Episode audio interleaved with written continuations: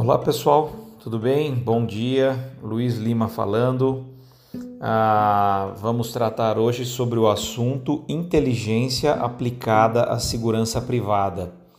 Só fazendo, relembrando, o nosso grupo de estudos avançados em segurança privada né, e na área de serviços, nós tratamos já de quatro temas. O primeiro dele foi Estatuto da Segurança Privada, a gente falou tudo que permeia esse projeto de lei de 2010, tanto politicamente como também as alterações que vão ocorrer com a sua, a sua publicação, né? sua aprovação. O tema 2, nós falamos sobre gerenciamento de crises, nós trouxemos videoaulas é, e também trouxemos uma videoaula bem interessante que fala sobre como elaborar um plano de gerenciamento de crise e demonstramos a importância fazendo aí um paralelo com os, o, o, momento atual aí de pandemia, né? O tema 3 foi sobre gestão estratégica. Trouxemos também uma videoaula de 41 minutos e alguma, alguns áudios. E o tema número 4, nós falamos sobre planejamento estratégico. E aqui, além da videoaula, nós trouxemos, a gente disponibilizou para vocês uh, o print do sistema de planejamento estratégico que o Ibragesp utiliza nos seus trabalhos junto aos seus clientes, onde a gente consegue transformar é, todo o planejamento estratégico definido utilizando a metodologia do Balance Scorecard é, em planos de ação, definindo responsáveis e prazos, ou seja, torna aquilo é, palpável, né? aquilo possível de se fazer, saindo de uma teoria e transformando tudo isso numa possibilidade prática. E iniciamos então o tema número 5, que é o de inteligência aplicada à segurança. E nós iniciamos o tema como nós deixamos o link de um, de um artigo que foi publicado pelo Ministério Público da Amazônia, do Amazonas, que trata sobre o crime organizado, né? uma abordagem a partir do seu surgimento no mundo e no Brasil. É muito interessante essa leitura, é importante para o aprofundamento sobre o tema inteligência aplicada à segurança privada, tá bom? E nós também postamos um material para leitura que trata sobre, é, foi feito pela Escola Superior de Guerra, né, pelo Cláudio Armando Ferraz, uh, um outro material para leitura, foi publicado também pelo, no Ministério Público, está publicado no site do Ministério Público de São Paulo. Então é um tema bem importante. É, dando continuidade né, é, aos nossos estudos avançados, falando um pouco agora sobre atividade de inteligência né, na área da segurança privada. Ah, os órgãos de inteligência, as atividades de inteligência estão estabelecidos, a gente sabe disso, nos órgãos de segurança pública e é muito importante que também estejam implementados nas instituições de segurança privada. Né? Porque a finalidade, qual é a finalidade né, dessa atividade de inteligência? Na área de segurança privada. A finalidade é que ah, esse órgão dê suporte ao planejamento e à execução de tudo que ocorre na organização. O objetivo é principalmente agir preventivamente, né? ou seja, antes que ocorra algum fato, algum acontecimento que poderia ter sido evitado caso esse órgão de inteligência é, conseguisse colher informações a respeito ah, do ocorrido, né? Então é muito importante que esse órgão de inteligência aplicado à segurança privada volte-se principalmente para alguns aspectos. Quais são esses aspectos? É, a obtenção de dados e a obtenção de informações. Com qual finalidade? Né? O dado meramente é, é, é, colhido não serve para muita coisa, mas a partir do momento que você começa a colher dado e transformar, transformar isso em informação útil para a tomada de decisão, ou seja, produzir conhecimento de interesse para a organização, isso passa a ser extremamente importante e relevante. E aqui é, algumas pessoas também acabam pensando: ah, coletar informação é ficar fazendo fofoca, né? Eu tenho que pegar a fofoca e ficar é, é, indicando quem é culpado do que. A área de inteligência não é juiz, né? Então ela não tem que ficar fazendo juízo de valor sobre as coisas. Ela precisa pegar dados e tem que tomar muito cuidado. Pegar os dados, um dado não significa nada. As coisas precisam ser apuradas, precisam ser pormenorizadas. Para isso, esse dado se transformar em uma informação. Eu vou até colocar um, um, uma figura aqui embaixo que representa bem o que é um dado e o que é uma informação, com a finalidade de produzir conhecimento que sirva para a organização. E no próximo aula eu vou colocar aqui para vocês alguns exemplos do que, por exemplo, a área de inteligência dá é, aplicada a uma organização de segurança privada, né? Ela pode produzir aí de conhecimento que importa a organização. Tá bom, pessoal? Muito obrigado, um grande abraço.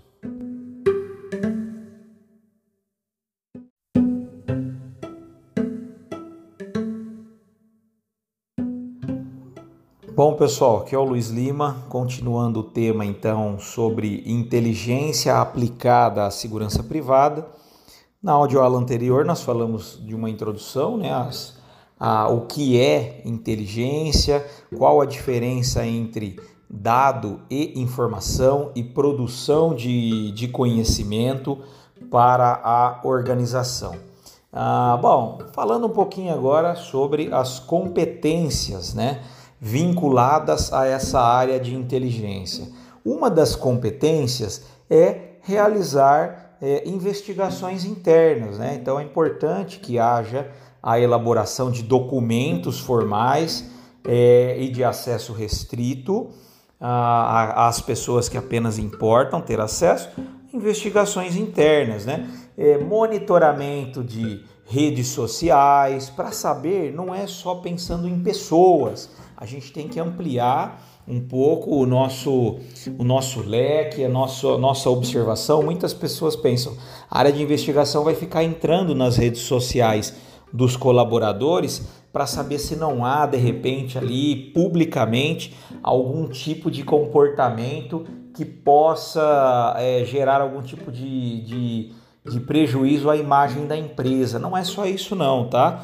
Isso também é importante que haja o monitoramento dessas, dessas atividades em redes sociais, mas quando a gente está tratando das organizações, a gente tem que saber o que as pessoas estão falando sobre a empresa também.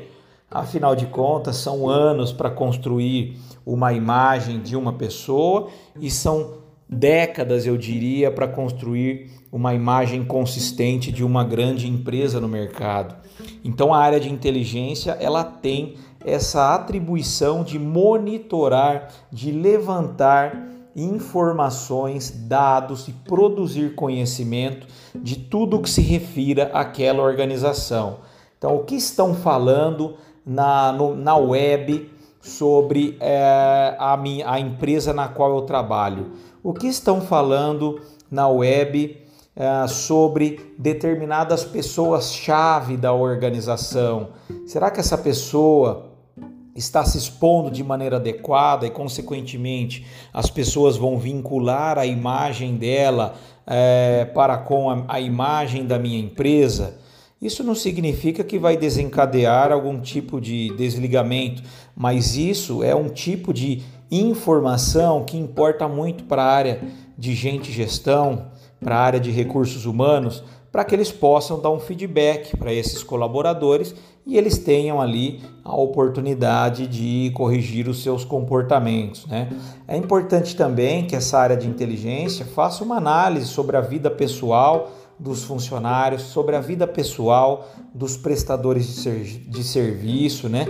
que desejem atuar é, no interior da organização Isso eu não estou me referindo a algum aspecto ilegal, mas a gente sabe que publicamente existem plataformas e ferramentas que de maneira gratuita e de conhecimento público você pode, num primeiro momento, fazer algum tipo de análise sobre aquela pessoa. Vou dar aqui um exemplo de uma consulta em sites do Tribunal de Justiça, onde a pessoa, de repente ela foi envolvida em algum tipo de, de processo ou foi condenada a determinados delitos, ali vai estar exposto. Se não for segredo de justiça, vai estar ali exposto, serve como um filtro inicial também para você. A gente sabe que existem consultas no Serasa também, que não são é, é, artifícios ilegais, que você consegue enxergar um pouco mais aí sobre o CPF ou CNPJ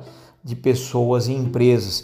Então percebam que tudo isso faz com que é, haja o zelo e o cuidado com a imagem da organização ou também com a a, a prestação de serviços. Muitas vezes a sua empresa de segurança de serviços ela está prestando serviços para uma organização e a organização terceirizou essa atividade.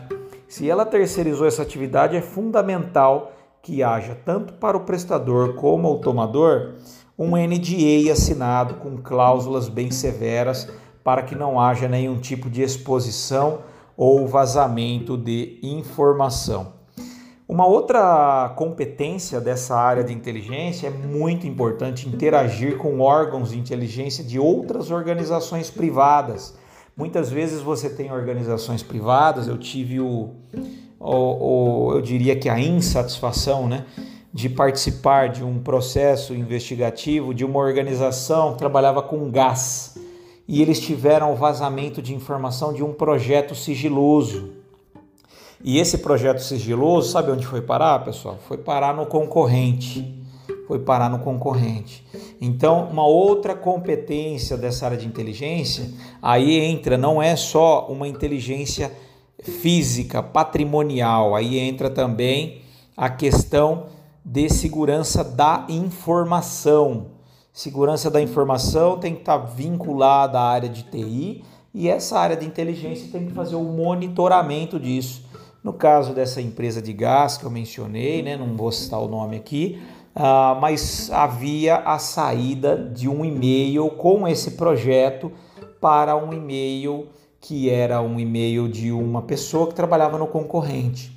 Então foi identificada por meio de um software que estava instalado dentro do servidor da organização e aí ali se monitoravam todas as pessoas que faziam downloads ou enviavam arquivos de informações que estavam em uma pasta com acesso restrito.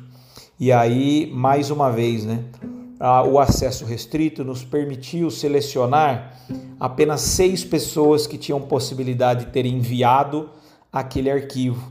Com base nisso, como existia o software instalado no servidor dessa organização, nós conseguimos identificar qual foi a máquina, o IP da máquina que fez o envio desse arquivo para dado e-mail. A partir do momento que a gente achou o IP, não dá para a gente dizer que foi a pessoa, mas quem usava o computador naquela sala com aquele IP era só uma pessoa. Então, assim, tudo leva a crer que foi aquela pessoa. Percebam que nós pegamos dado, transformamos em informação e geramos conhecimento e esse conhecimento que foi produzido, ele foi sedimentado em cima de um relatório, de uma sindicância e depois enviado ao alto escalão para que adotassem aí as providências cabíveis, sendo que essa pessoa né, tinha um NDA firmado e aquilo foi motivo para aplicação até mesmo de uma justa causa. Então percebam que a competência da área de inteligência ela vai muito além do que meramente ficar. Algumas pessoas acham que é ficar fazendo fofoca, não é isso não. É preservar a imagem das pessoas e da organização. É uma atividade fundamental para a preservação das informações. Imaginem só se, se não há uma empresa de segurança ou uma empresa de um tomador de serviço, não há preocupação em proteger a determinados, determinados arquivos que estejam em sistema ou na rede da empresa de clientes ativos, de contratos, de relatórios gerenciais, relatórios financeiros gerenciais. Qual é o impacto disso? Um profissional, de repente, da área comercial pega todo aquele banco de dados e sai batendo nos seus clientes ativos. Isso faz parte? Faz parte, né? É, é a concorrência do mercado, mas será que você não pode adotar algumas medidas de segurança da informação para que não haja o compartilhamento de uma maneira tão fácil?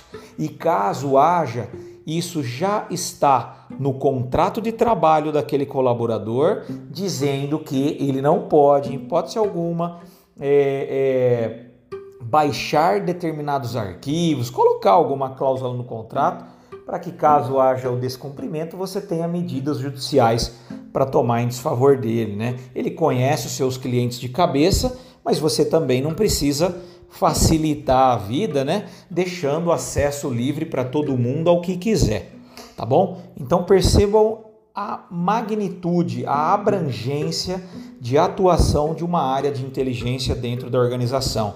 Ela vai atuar com todas as áreas, né? E obviamente precisa atuar de maneira eficiente. Espero ter ajudado, né? É, e a gente vai é, evoluir um pouco mais sobre o tema numa próxima audioaula. Um grande abraço, pessoal. Até mais.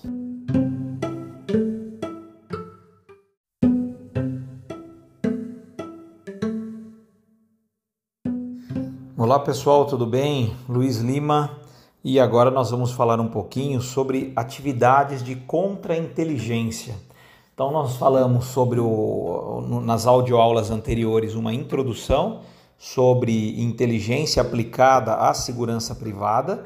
Nós falamos sobre as competências, né? quais as atividades que cabem a essa, essa, esse órgão de inteligência, né? o que ele deve fazer e trouxemos alguns exemplos.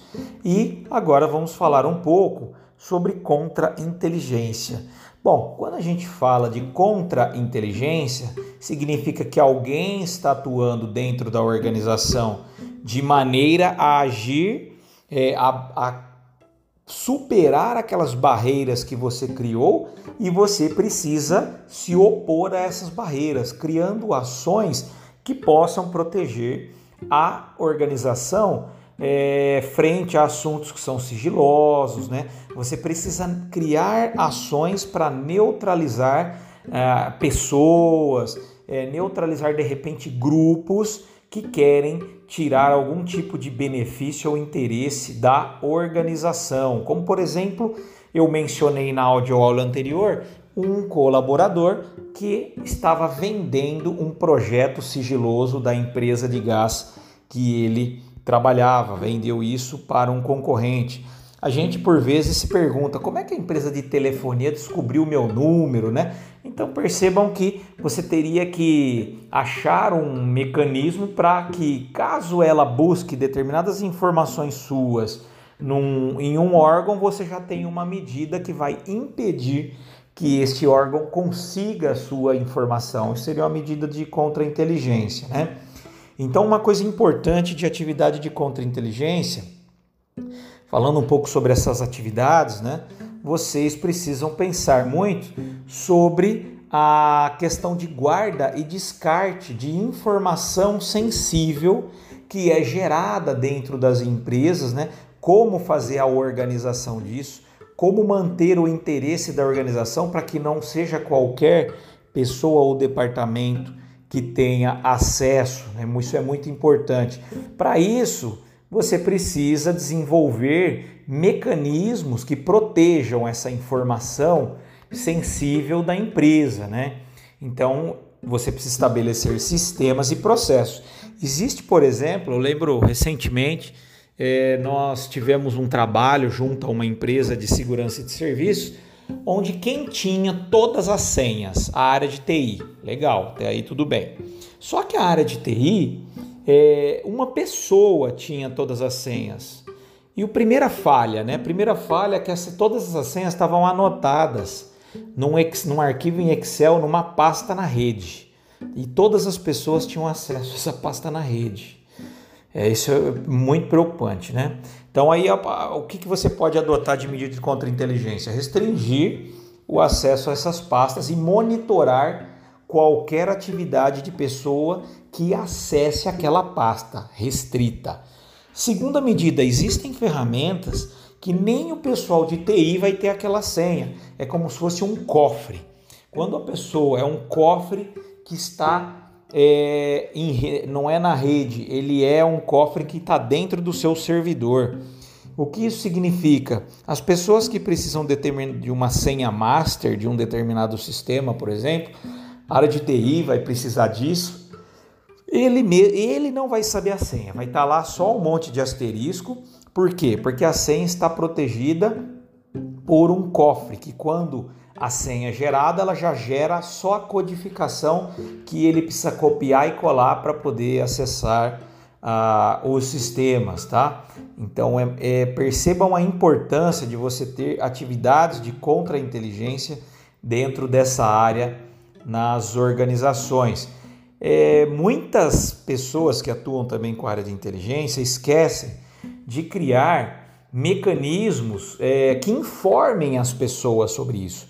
É importante, tem gente que acha que é tudo sigiloso e realmente é muita coisa sigilosa, muita coisa sensível, muita informação é sensível, mas a gente precisa comunicar às pessoas do porquê daquelas medidas, né? Então a gente precisa, essa área de inteligência precisa desenvolver campanhas educativas para informar as pessoas o porquê que não pode, qual comportamento elas devem adotar, não só dentro da empresa, mas fora, que elas tomem cuidado com as redes sociais, que podem expor elas e as famílias, que também é, pode aí, expor a organização de maneira negativa, isso pode, dentro de uma política de recursos humanos, gerar algum reflexo para o colaborador.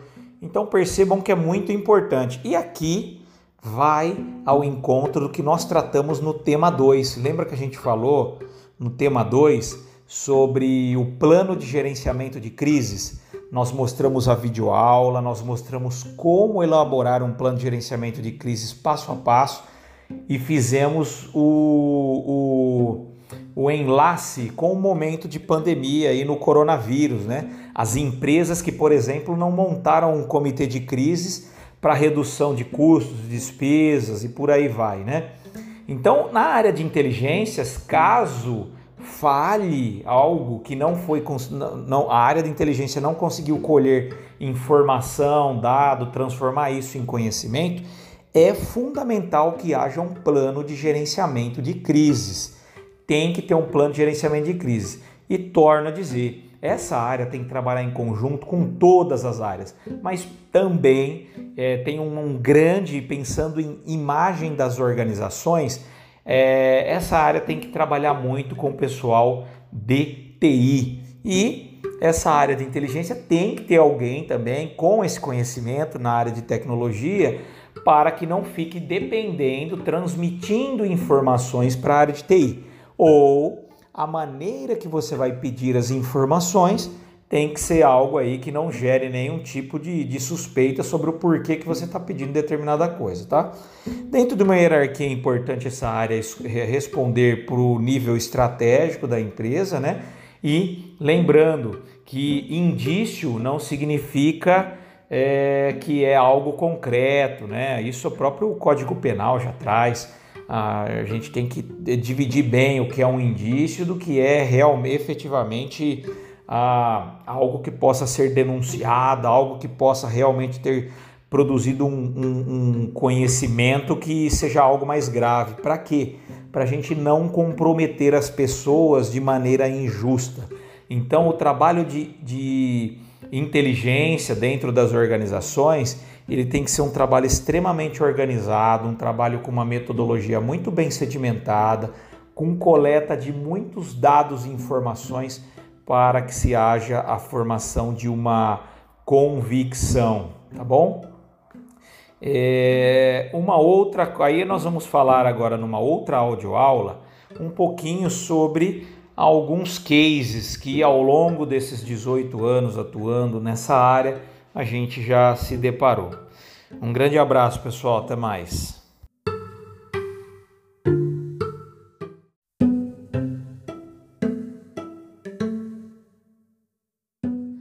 Bom, pessoal, é, então para fechar o tema 5, uh, ah, nós falaremos aqui um pouquinho sobre alguns cases, né? Aí são, cada um tem a sua experiência, mas tive a oportunidade de trabalhar no em sistema de inteligência é, como oficial na Polícia de São Paulo e também é, atuar em operações de inteligência em alguns trabalhos de consultoria que foram realizados.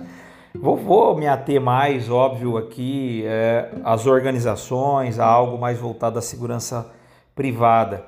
A primeira fraude, o primeiro problema que eu encontrei em uma empresa de segurança privada era fraude no que se refere ao combustível. A empresa ela tinha uma fragilidade no controle financeiro, não tinha indicadores definidos em sua operação e não tinha indicadores bem definidos, principalmente no que se refere às suas frotas. Então ela tinha lá N veículos alocados na operação, isso a gente sabe que é um custo direto, né? E aí eles perceberam que quando, quando nós fizemos a consultoria, nós criamos os indicadores e o que nos chamou a atenção foi é, o realizado de alguns contratos, eles estavam extremamente fora no quesito combustível. E aí o que nós fizemos? Abrimos um processo de investigação e de auditoria nesses contratos. É, primeira coisa que a gente se deparou eram que era de um mesmo supervisor esses contratos. Segunda coisa que a gente se deparou é que eles sempre abasteciam no mesmo posto de serviço, no mesmo posto de gasolina, né? É, e não eram contratos próximos. Então, olha só, percebam como é importante a gente roteirizar onde cada cada viatura abastece, né? não só por uma economia de, de combustível, mas também ali ficou um pouco fácil para a gente descobrir que alguma coisa errada tinha. Até aí, para a gente contextualizar com o que nós falamos anteriormente, isso são dados, são informações que nós fomos colhendo, né? E aí nós fizemos um acompanhamento à distância, é, é, constatamos que realmente todos aqueles carros daquela empresa abasteciam naquele mesmo posto de gasolina e aí avançamos mais um passo abasteciam com o mesmo frentista. Filmamos tudo isso, levantamos essas informações e aí nós identificamos, é, aí levamos tudo isso para os órgãos de segurança é, pública, ah, eles contribuíram é, enxergando uma fraude onde o funcionário abastecia é, determinado valor, uma parte ia para um galão uma parte ia para o frentista e a outra parte ia para dentro do tanque. A nota que vinha era uma nota cheia, então abasteceu 50 reais. 10 reais do frentista, 10 reais para um galãozinho que ia para o carro do, do, do, colaborador que ia lá abastecer, abastecer e 30 reais ia para o carro da empresa, sendo que a empresa pagava 50 reais, tá? E aí, como que a gente pegou isso? Né? Por conta da linha financeira nós fazemos o no trabalho de consultoria que a gente faz, a gente faz um trabalho de análise financeira, né? Então tinha lá o orçado de combustível para alguns contratos e qual era o realizado. E aí quando a gente olhou o realizado, estava estourando muito, achamos estranho. A gente até brincou à época, né, falando para eles, ó, oh, vocês têm uma Ferrari no posto de no vocês têm uma Ferrari aí ou um Maverick V8 em algum contrato de vocês. Por quê? Porque o cal, como que nós pegamos? Depois que a gente identificou a diferença de orçado e realizado na linha combustível, nós fizemos a, o roteiro. Como é que aquela viatura tem que rodar dentro daquele determinado condomínio? Ah, ela tem que rodar uma hora e deixa o carro parado uma hora. Roda mais uma hora, deixa o carro parado uma hora. E aí nós fizemos uma conta. Uma hora, fizemos o pior cenário. Uma hora um carro estacionado, é, ele consome em média de 1 a 3 litros. Então nós colocamos como se fossem 3 litros, tá? É, e aí, quanto tempo demora rodando em primeira e segunda esse veículo? Consome em média 30% a mais de combustível. Nós colocamos 40. E mesmo assim, o veículo dava uma quilometragem por litro muito abaixo era coisa de 3 km por litro, 4 km por litro, ao, ao, por litro, ao passo que no cenário extremamente negativo, deveria fazer 6 litros, 7 litros, né? 7 quilômetros por litro.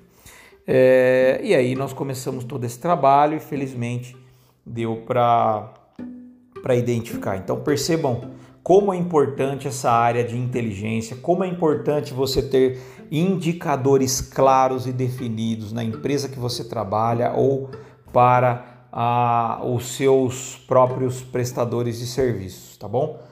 É, num próximo audioaula a gente vai falar sobre um case sobre pagamentos de benefícios. Pessoal, um grande abraço.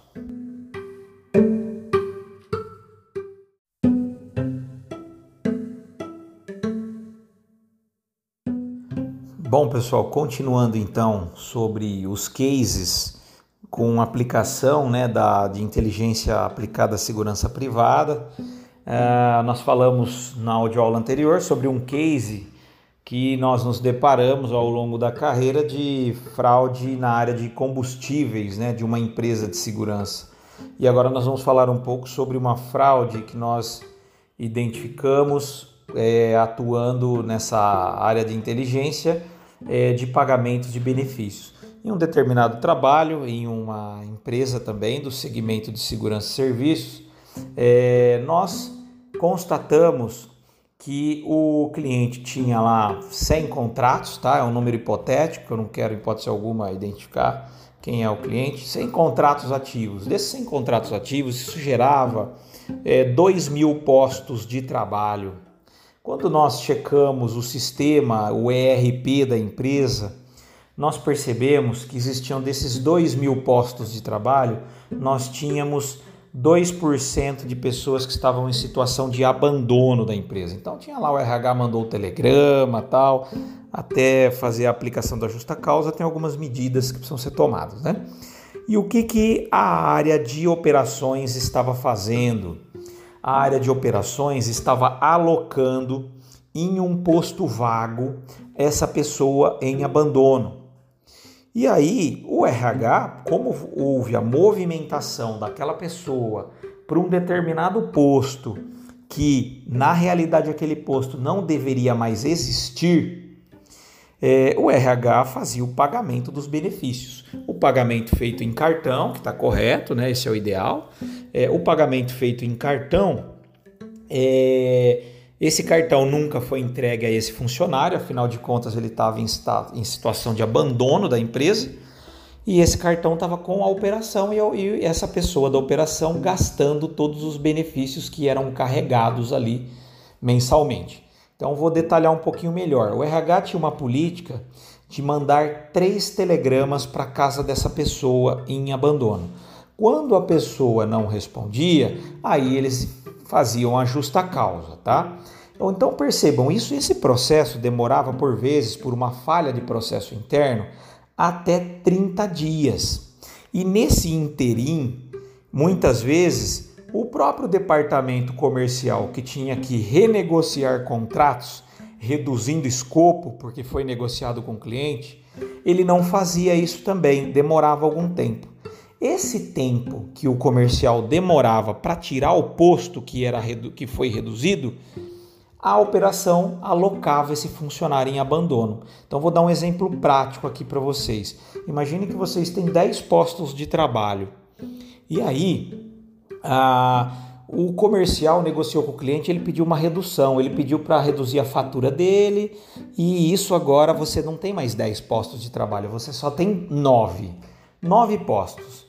E você tem um funcionário na sua empresa que está em estado de abandono e o RH está cuidando lá, está mandando carta para você desligar aquele funcionário ou ele retornar para a empresa. Legal. A operação pegava, sabendo que esse funcionário estava em abandono, ele pegava esse funcionário em abandono e colocava nessa vaga que já não existe mais, aquela décima vaga que a gente falou.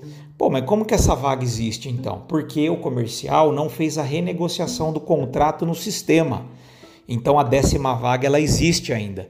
E aí a operação colocava essa pessoa em abandono nessa vaga é, e, consequentemente, se tem uma pessoa que foi movimentada por uma vaga, o pagamento de benefícios e salários vai sair normalmente dentro daqueles dias que teoricamente ela trabalhou. Então, olha o complicador. Qual, qual era a consequência? Se pagavam os salários e benefícios, só que a parte de salário estava lá com o funcionário que está em abandono. Agora, a parte de benefícios, o cartão estava com a pessoa da operação e ele utilizando este cartão, os benefícios que foram creditados na conta daquele camarada, é, na conta daquele camarada lá que está em abandono. Então, olha só como, como que a gente pegou isso? Também fazendo um trabalho de levantamento, né, de quantidade de contratos ativos, postos de trabalho. E uma das coisas que a gente faz é isso, checar, cruzar, ficha presença das pessoas, né? É, isso é muito importante. Então percebam como é fundamental, se não tiver uma área de inteligência na organização, na sua empresa de segurança e serviços, mas é importante que você faça checagem, você gestor dessa área operacional, faça checagem de funcionários que estão em abandono, se existem postos de trabalho cadastrados no sistema que não foram retirados e se eles não foram retirados, verifique se a mesa operacional ou a supervisão não alocou pessoas nesses postos não existentes. Se ela alocou, cheque se não são pessoas que estão em abandono. Se for isso, pessoal, você tem grandes indícios de ter algum tipo de fraude aí para fins de obtenção de vantagem devida com benefícios. Bom, espero ter ajudado mais uma vez. Qualquer dúvida estou à disposição. Um grande abraço e até mais.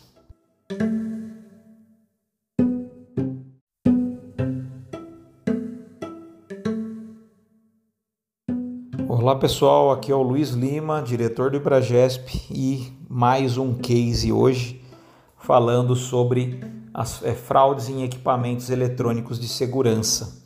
Bom, ao longo da nossa caminhada, né, nós falamos aí sobre um case de fraude que a gente identificou em combustíveis, em contratos, como que a gente fez isso. Se você não acompanhou, pega essa audioaula, é bem interessante. Uma outra sobre pagamento de benefícios a funcionários em situação de abandono na empresa eu detalhei como é que isso ocorre dentro de uma empresa de segurança e de serviços. E felizmente, né, a gente sabe 99% das pessoas muito honestas, mas infelizmente eu já me deparei com uma situação dessa falei como é que, que faz para você identificar isso. E agora eu vou falar um pouquinho sobre é, equipamentos eletrônicos de segurança. Em um determinado cliente, pessoal, nós identificamos que os alarmes não chegavam na central de monitoramento e a empresa que contratou o sistema de alarme culpando lá o desenvolvedor do sistema. Olha, esse sistema integrador de alarme CFTV é uma porcaria, não serve, é muito ruim. E na realidade, o que aconteceu? Os alarmes eles estavam todos represados é, na receptora. Então, o que, que nós fizemos? Nós fomos até o estabelecimento comercial, checamos se o cabeamento estava comunicando, ponta a ponta estava comunicando, a configuração da central de alarme correta, a central funcionando, e aí nós vimos que no meio do caminho existia uma receptora dos sinais de alarme que eram convertidos e traduzidos e levados até o sistema integrador utilizado na central de monitoramento. E para nossa surpresa, o que, que nós encontramos? Para entrada na receptora existia um código e para saída o código tinha que ser o mesmo. Esse código estava trocado. E como então imaginemos um dois tubos, um de entrada, um de saída. O, o tubo de entrada estava com código 20. Para sair algo no meio desse tubo do outro lado, tinha que estar tá lá 20 também estava 15. Então, consequentemente, todos os, os eventos de alarme que ali chegavam ficavam represados e não chegavam à central de monitoramento. Qual era a consequência disso? A consequência disso é que isso foi feito de uma maneira dolosa. Para quê? Porque, é, é, para que os criminosos pudessem atuar junto a esse cliente e levar lá diversos produtos e inclusive dinheiro. Por quê? Porque a pessoa sabia que ela tinha certeza que o evento de alarme não chegaria na central de monitoramento. E aí é importante a gente falar, né? Quando a gente monitora muitos pontos, não tem como você ficar olhando 50 mil câmeras. Você trabalha por evento. Você trabalha ali, se você não tem um analítico de vídeo, algum outro tipo de, de inteligência embarcada, né, para fazer um monitoramento um pouco mais preventivo, uh, sem dúvida nenhuma você vai trabalhar conforme tiver um disparo de alarme, por exemplo. E aí, nessa brincadeira, com essa fraude que aconteceu na receptora, que antes de chegar aí no sistema integrador, é, facilitava a ação criminosa. Ele teve um prejuízo de algumas centenas de mil reais aí, para ser mais exato, mais de 800 mil reais de prejuízo. Nós conseguimos identificar, né, utilizando é, algumas, alguns conhecimentos nessa área de tecnologia aplicada à segurança e vimos também que para os criminosos terem certeza que não seriam descobertos, quando eles entravam, eles mascaravam o sensor. Então, com um guarda-sol ou com outros, com um mero copinho, né? É, e aí, a partir de então, ele começou a usar também sensores anti-mascaramentos em ambientes mais críticos. Então, percebam, pessoal, que esse tipo de, de informação né, extremamente delicado ah, e tinha mais uma coisa que aconteceu nesse caso que eu lembrei aqui agora. Nós falamos, bom, se nós identificamos que a pessoa trocou a senha da a, a, o canal da receptora, a gente consegue identificar o log de acesso. Quem é que fez isso? E para nossa surpresa, não tinha como identificar a pessoa. Sabe por quê, pessoal? Porque a senha ela era compartilhada com todo mundo. Então a gente não sabia se daquelas cinco pessoas que tinham acesso à receptora, quem é que tinha a senha, quem usava o que ali. Era a mesma senha para todo mundo. E aí isso vai ao encontro do que nós falamos lá na nossa audioaula sobre a quando nós falamos sobre é, a, as competências dessa área de inteligência, fazer uma sindicância, uma apuração pormenorizada, né? Isso só serve para a gente reforçar tudo que a gente já falou. Bom, então esse foi um case sobre equipamentos eletrônicos de segurança, né? Um case aí na área de inteligência e contra-inteligência aplicada à segurança privada. Grande abraço, até mais, pessoal.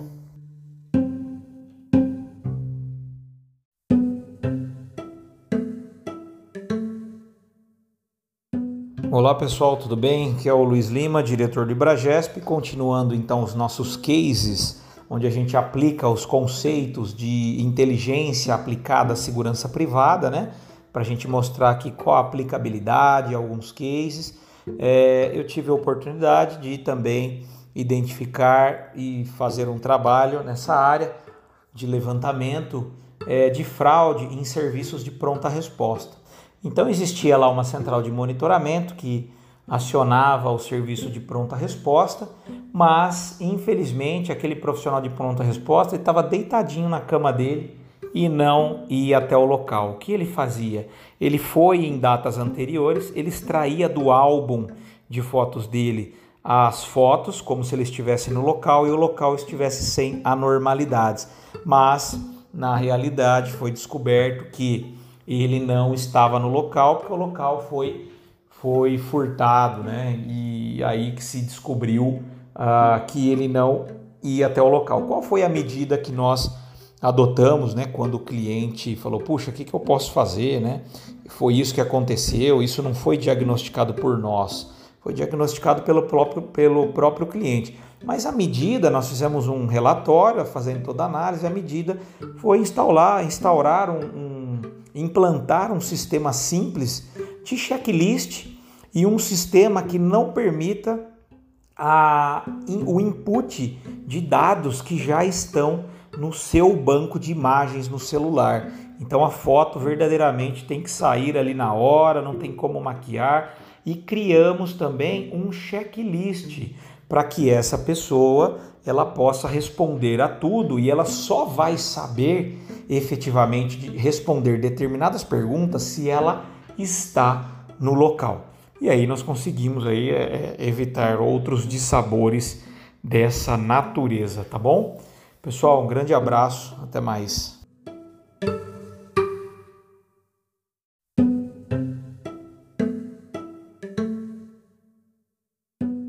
Olá pessoal, aqui é o Luiz Lima, diretor do Ibragesp e viemos aqui falar sobre uh, o último assunto sobre inteligência aplicada à segurança.